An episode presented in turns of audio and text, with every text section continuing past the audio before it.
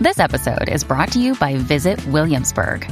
In Williamsburg, Virginia, there's never too much of a good thing. Whether you're a foodie, a golfer, a history buff, a shopaholic, an outdoor enthusiast, or a thrill seeker, you'll find what you came for here and more.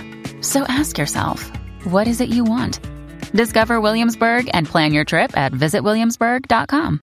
Another day is here, and you're ready for it. What to wear? Check. Breakfast, lunch, and dinner? Check. Planning for what's next and how to save for it? That's where Bank of America can help. For your financial to-dos, Bank of America has experts ready to help get you closer to your goals. Get started at one of our local financial centers or 24-7 in our mobile banking app. Find a location near you at bankofamerica.com slash talk to us. What would you like the power to do? Mobile banking requires downloading the app and is only available for select devices. Message and data rates may apply. Bank of America and a member FDIC. Connaissez-vous la véritable histoire d'Astérix, le plus célèbre des héros français? Merci d'avoir posé la question. Cette année sera celle d'Astérix et puis c'est tout.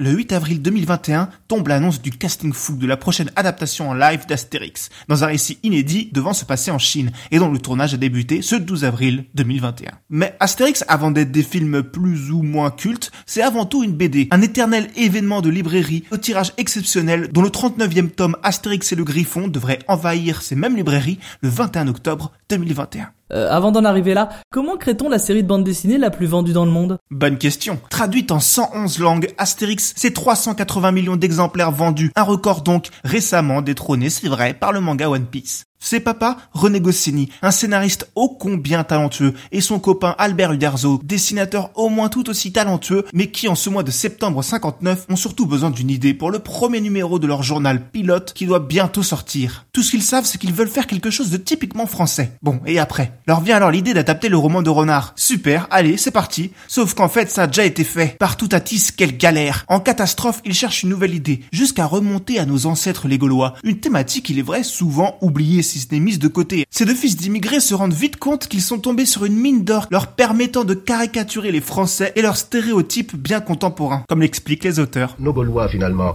ils sont gourmands, ridicules, désordonnés, souvent un peu bêtes dans les choses qu'ils font.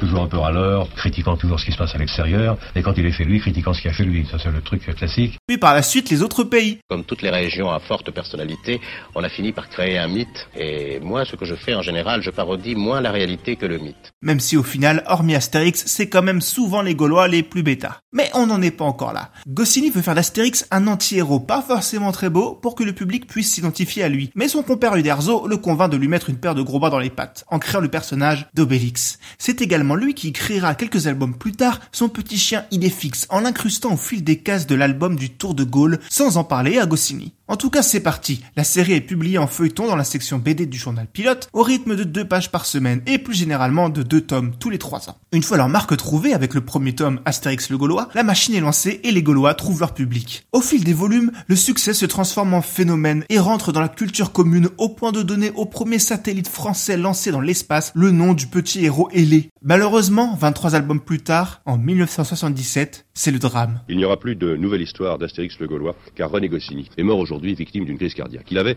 51 ans. En réalité, il y aura d'autres histoires. Albert Uderzo reprendra les rênes avec une réussite inattendue pour ses premiers tomes.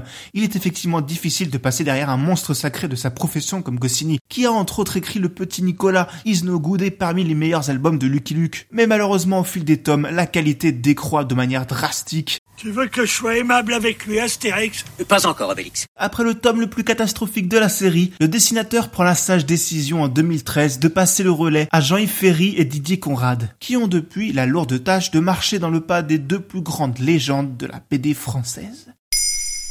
Maintenant, vous savez. En moins de 3 minutes, nous répondons à votre question.